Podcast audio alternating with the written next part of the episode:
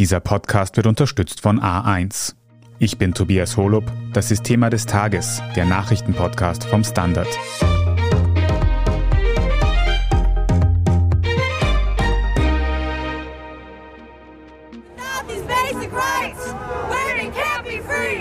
At rallies across the U.S. today, Americans began to make sense of what this leaked decision could mean. Because the conservative majority on the U.S. High Court is reportedly set to strike down the legal right to abortion in the United States. America has woken up to a new reality today where a woman's ability to have an abortion in place for the past 50 years is set to no longer be a constitutional right. Die umstrittenen Abtreibungsgesetze in den USA könnten viel strenger werden. Konservative Bundesstaaten finden dort ja schon jetzt Schlupflöcher, um Schwangerschaftsabbrüche zu erschweren. Doch bundesweit galt durch das berüchtigte Roe vs. Wade-Urteil zumindest grundsätzlich ein historisches Recht auf Abtreibung.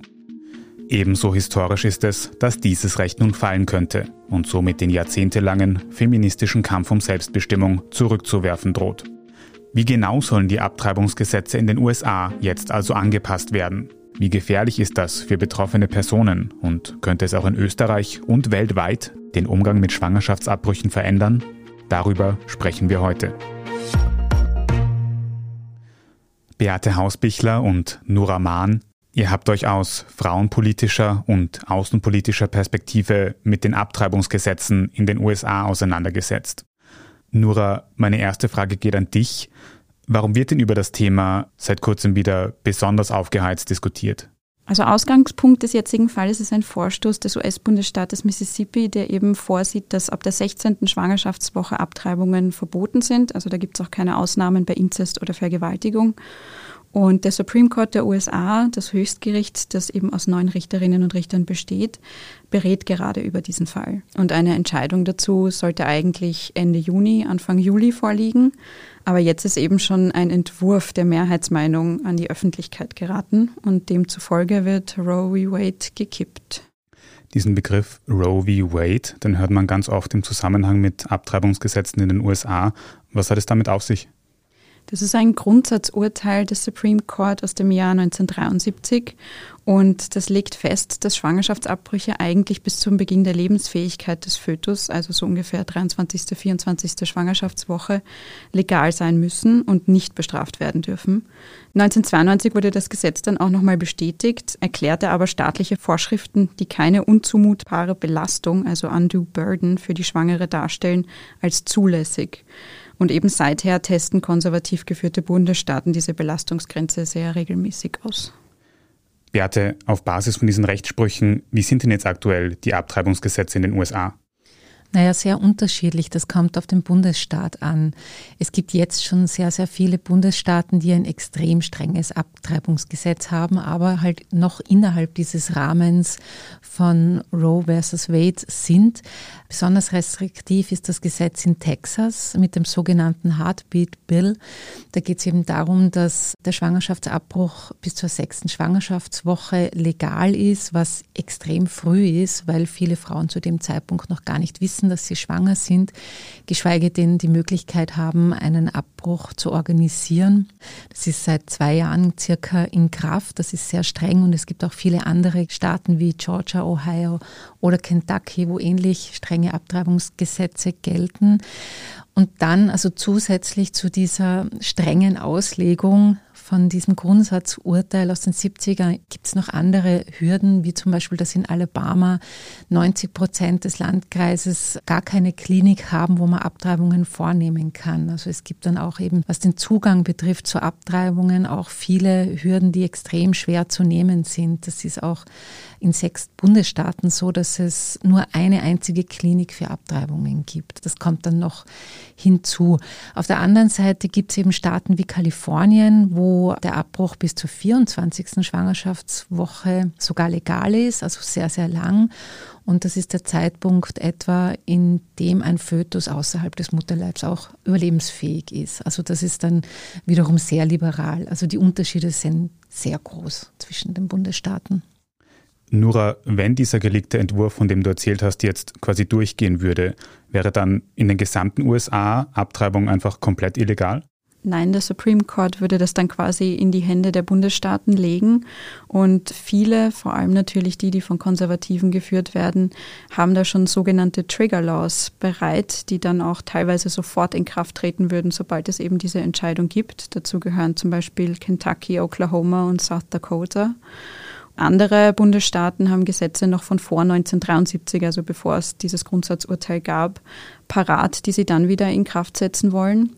Und zum Teil sehen die auch keine Ausnahmen vor für Inzest oder Vergewaltigung. Also da wird es wirklich radikal und sehr schnell gehen. Und insgesamt wird halt geschätzt, dass in ungefähr der Hälfte der Bundesstaaten dann wahrscheinlich Abtreibung illegal werden würde. Gleichzeitig ist es aber natürlich so, dass in den demokratisch geführten Bundesstaaten es so bleibt wie bisher. Also die würden wohl keine Änderungen durchführen. Beate, wenn jetzt so eine Art Abtreibungsverbot in einem US-Bundesstaat kommen würde, wie könnte das quasi konkret ausgestaltet sein?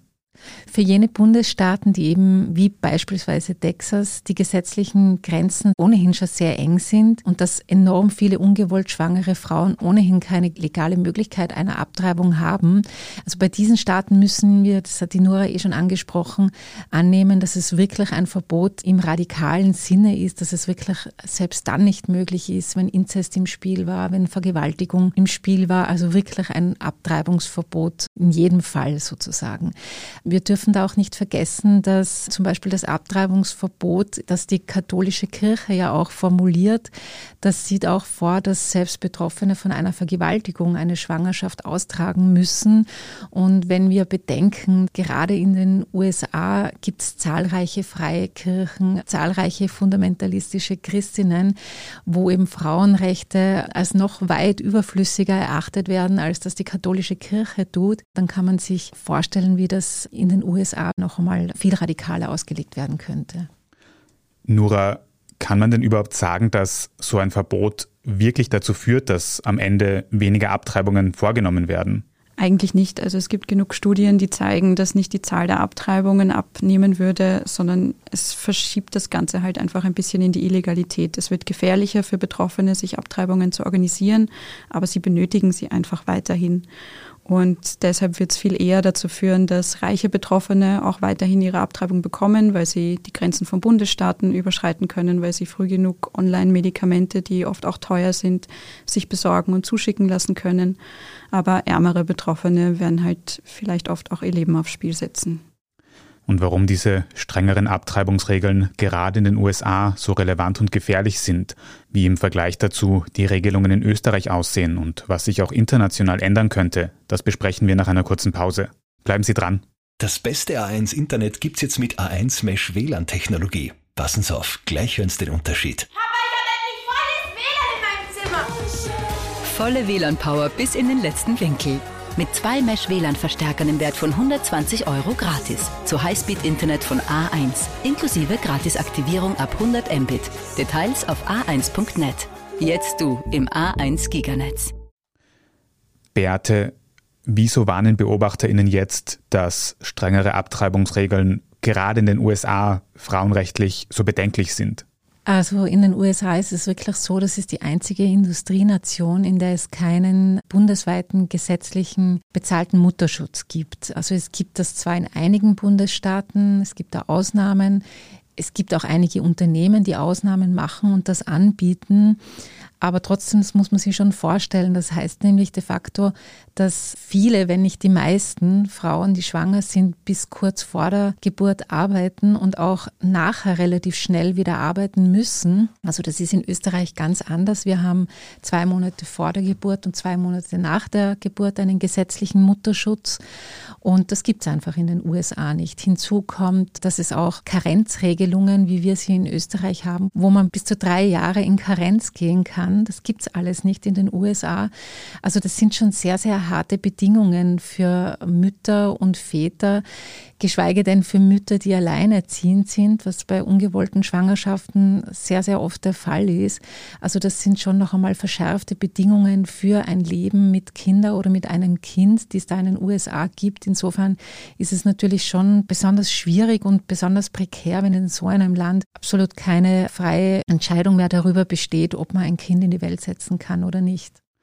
Aber muss man da nicht sagen, dass diese geplante Regelung die Frauenrechte in den USA um Jahre zurückwerfen würde? Gerade Abtreibungsrechte sind ja lange und hart quasi feministisch erkämpft worden. Ja, also unbedingt würde ich das sagen. Das wirft uns wahnsinnig weit zurück. Also der Zugang zu Abtreibungen, das war und ist noch immer einer der zentralsten feministischen Anliegen, die es gibt. Und wenn derartige Grundsatzurteile wie das in den USA jetzt aufgehoben wird, dann ist das wirklich ein Rückschritt, nicht nur von ein paar Jahren, sondern bis in eine Zeit vor den 1970er Jahren, als die zweite Frauenbewegung sehr stark wurde. Und in dieser Zeit wurde halt klar gemacht, dass eine Schwangerschaft ein extrem großer Einschnitt im Leben von Frauen ist und dass es kaum eine Möglichkeit gibt, ein selbstbestimmtes Leben zu führen für Frauen, wenn sie diese Entscheidung über eine Schwangerschaft nicht wirklich allein fällen können. Also diese politische Arbeit, die wurde eben ab den 70er Jahren teils sehr erfolgreich gemacht. Und wenn solche grundlegenden Urteile, also solche Meilensteine wirklich beseitigt werden, dann ist das wirklich ein enormer Rückschritt bis in die 70er hinein, ja. Und Nura, da kommt ja noch dazu, dass dieser Entwurf von einem Gericht erarbeitet worden ist. Es ist zwar ein Höchstgericht, aber trotzdem legen da Richterinnen und Richter, die nicht unbedingt die Mehrheitsmeinung in den USA vertreten, quasi den Grundstein für Gesetze. Ist das demokratisch legitim? Ja, also dieser ganze Bestellungsprozess sorgt schon auch immer wieder für Kritik, wie das im Supreme Court läuft in den USA. Die Nominierungen sind ja eigentlich eine politische Entscheidung und die betroffenen Personen werden auf Lebenszeit ernannt. Der amtierende US-Präsident oder die amtierende US-Präsidentin, wenn das irgendwann mal soweit ist, sucht diese Person aus und sie muss dann noch im Senat bestätigt werden. Und in die Amtszeit von Donald Trump zum Beispiel, ein sehr konservativer Republikaner, sind insgesamt drei Nominierungen gefallen und er hat diese Posten mit sehr konservativen und ganz klaren AbtreibungsgegnerInnen besetzt. Und jetzt hat das Gericht einfach eine Mehrheit von sechs zu drei, die konservativ ist und fünf von diesen haben sich eben in diesem geleakten Entwurf schon dafür ausgesprochen, dass Roe v. Wade gekippt wird. Dabei ist es aber eigentlich so, dass die Mehrheit der US-Bevölkerung, also das wissen wir auch aus Umfragen, eigentlich dafür ist, dass Schwangerschaftsabbruch legal bleibt. Wie geht es denn jetzt weiter? Also wie wahrscheinlich ist es quasi, dass dieser Entwurf auch wirklich in die Praxis umgesetzt wird? Also der Entwurf selber ist authentisch, das hat der Vorsitzende des Gerichtshofs gestern schon bestätigt. Aber er hat noch dazu gesagt, es ist halt ein Entwurf, also es ist eine Rohfassung, sagen wir mal so. Die finale Entscheidung kommt ja erst Ende Juni, Anfang Juli, aber BeobachterInnen gehen schon davon aus, dass es so auch kommen wird, weil es einfach schon sehr ausformuliert ist und es so auch wohl halten würde was jetzt noch passieren könnte. Also die Demokratische Partei und auch eben US-Präsident Joe Biden hat Widerstand angekündigt und hat gemeint, sie wollen dagegen vorgehen. Sie haben halt relativ wenige Möglichkeiten, weil sie im Senat keine Zweidrittelmehrheit haben. Aber das könnte für sie eben für die anstehenden Midterm-Elections, die im Herbst sind, mobilisierend wirken für WählerInnen. Also wenn die verstärkt zu den Urnen gehen, dann könnte es sein, dass zumindest nach dieser Supreme Court-Entscheidung auch wieder möglicherweise das Ganze rückgängig gemacht wird. Aber ausgemacht ist das natürlich noch nicht. Beate, könntest du noch für uns einordnen, wie die Abtreibungsgesetze in Österreich sind, also auch verglichen mit den USA? Mhm. Man muss sagen, die Basis, die Roe versus Wade geschaffen hat mit dem Abtreibungsrecht für Frauen bis zur 23., 24. Woche, ist im Vergleich zu Österreich sehr liberal. Wir haben jetzt eh schon darüber gesprochen, dass das in den Bundesstaaten in den USA total unterschiedlich ausgelegt wird oder umgesetzt wird. Aber in Österreich ist es so, wir haben eben eine Fristenregelung, wo der Schwangerschaftsabbruch bis zur 12. Schwangerschaftswoche legal ist. Also er ist straffrei gestellt, also er ist eigentlich noch im Straf Strafgesetzbuch verankert. Und insofern kann man auch nicht sagen, er ist legal, aber bis zur zwölften Schwangerschaftswoche kann man straffrei in Österreich abtreiben. Was ähnlich ist zu manchen Bundesstaaten, ist, dass es eben auch Hürden gibt, also dass die Zugänge zu Schwangerschaftsabbrüche unterschiedlich niedrig oder hoch sind. Auch die Kosten sind immer wieder ein Thema, die ja meistens die Frauen allein tragen. Und das sind unabhängig jetzt von der Gesetzgebung so Faktoren, die auch immer wichtig sind zu nennen. Also es geht nicht nur um ein Gesetz, sondern es geht auch um die Umsetzung. Und da ist halt interessant in Österreich, dass sich da eigentlich seit den 70er Jahren eigentlich kaum was tut. Mein Eindruck ist immer, das ist so ein bisschen ein Nicht-Angriffspakt zwischen Konservativen und Liberalen, dass man sagt, gut, wir haben jetzt diese Regelung, aber wir gehen jetzt auch nicht viel weiter und fordern da zusätzlich noch etwas von liberaler Seite und auch konservative PolitikerInnen hüten sich in Österreich, dass sie das zumindest öffentlich in Frage stellen. Und so ist diese Situation, wie sie jetzt in Österreich ist, schon sehr lange so, aber sie ist zumindest sehr konstant. Aber könnte nicht diese mögliche Verschärfung in den USA jetzt quasi die politische Meinung auch international kippen lassen und internationale Nachahmer finden? Ja, ich finde, das ist sehr schwer zu sagen. Es gibt zurzeit Entwicklungen in die verschiedensten Richtungen. Also in Polen zum Beispiel ist kürzlich das Abtreibungsrecht noch verschärft worden. Also es ist nur mehr bei Inzest und Vergewaltigung erlaubt. Und das ist jetzt auch für geflüchtete Ukrainerinnen ein Problem, die aufgrund einer Vergewaltigung schwanger sind und in Polen aber keine Abtreibung bekommen, weil das mit sehr bürokratischen Hürden belegt ist. Also Polen ist definitiv wieder einen Schritt zurückgegangen. Andere Länder hingegen sind in Richtung Liberalisierung gegangen. In Deutschland, da gibt es einen Paragraphen, der es eben untersagt, über den Schwangerschaftsabbruch zu informieren. Das ist eine Gefahr für Ärztinnen und Ärzte, wenn sie einfach nur angekündigt haben, dass sie in der Praxis einen Schwangerschaftsabbruch vornehmen, konnte es ihnen passieren, dass sie eben vor Gericht landeten, weil das als Werbung klassifiziert wurde. Und das wird jetzt gestrichen. Oder in den Niederlanden gab es eine gesetzlich vorgeschriebene Bedenkzeit, die gibt es in Österreich auch nicht. Und auch die soll jetzt gestrichen werden. Also das sind jetzt zwei Beispiele, wo es in Richtung Liberalisierung geht. Aber natürlich hat es eine große Strahlkraft sozusagen, wenn so ein großes Land wie die USA so einen radikalen Schritt macht und einer der wichtigsten frauenpolitischen Errungenschaften der vergangenen Jahrzehnte einfach cancelt. Das muss eine Auswirkung haben, nehme ich einmal an. Es kann aber natürlich auch sein, dass es zu einer Stärkung der Frauenbewegung kommt, dass sich vielleicht jüngere Frauen wieder bewusst werden, was das für ihre Lebensplanung bedeuten kann, wenn dieses Grundsatzurteil fällt.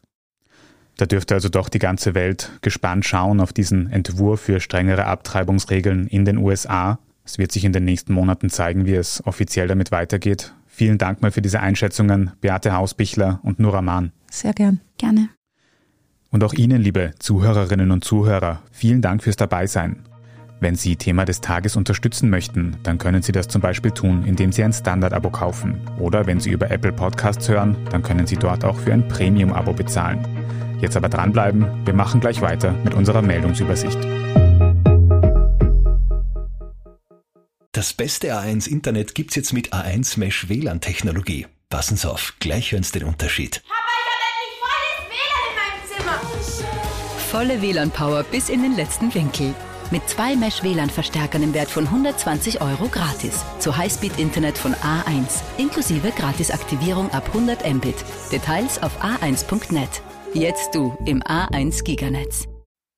Und hier ist, was Sie heute sonst noch wissen müssen. Erstens. Die EU-Kommission hat in der Nacht auf heute Mittwoch einen Entwurf an alle Mitgliedstaaten verschickt. Darin geht es um ein mögliches Ölembargo gegen Russland. Das Papier sieht einen schrittweisen Importstopp in sechs bis acht Monaten vor. Dabei gibt es Ausnahmen für Ungarn und die Slowakei. Beide Länder sind stark von russischem Öl abhängig. Im Laufe des Mittwochs sollen sich Vertreter aller EU-Länder mit dem Entwurf befassen. Für die Annahme ist eine einstimmige Mehrheit notwendig.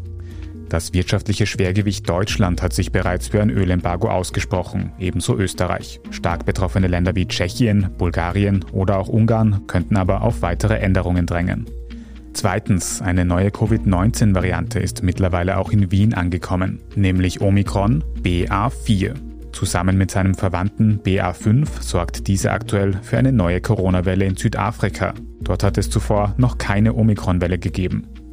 Weil wir eine solche in Österreich schon hatten, sollten wir hierzulande genug Immunität aufweisen, um vor den neuen Varianten geschützt zu sein, sagen Expertinnen. Allerdings, aktuelle Studien legen nahe, dass Impfstoffe, die in den letzten Monaten an Omikron angepasst wurden, möglicherweise nicht vollständig gegen die neuen Varianten wirksam sein könnten.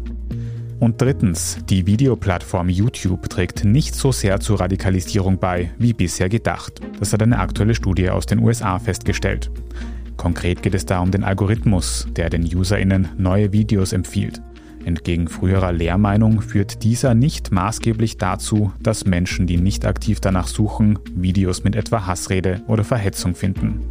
Trotzdem halten die Studienautorinnen fest, für Personen, die bereits radikalisiert sind, macht es YouTube sehr einfach, noch mehr radikale Inhalte zu finden.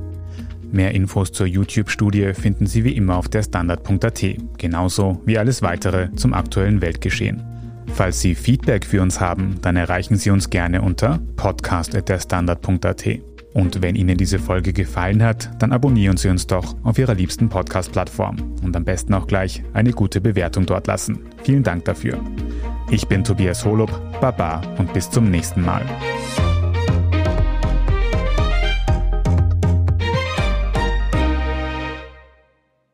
Das beste A1 Internet gibt's jetzt mit A1 Mesh WLAN Technologie. Passen Sie auf, gleich hören Sie den Unterschied. Papa, ich habe endlich volles WLAN in meinem Zimmer. Volle WLAN-Power bis in den letzten Winkel.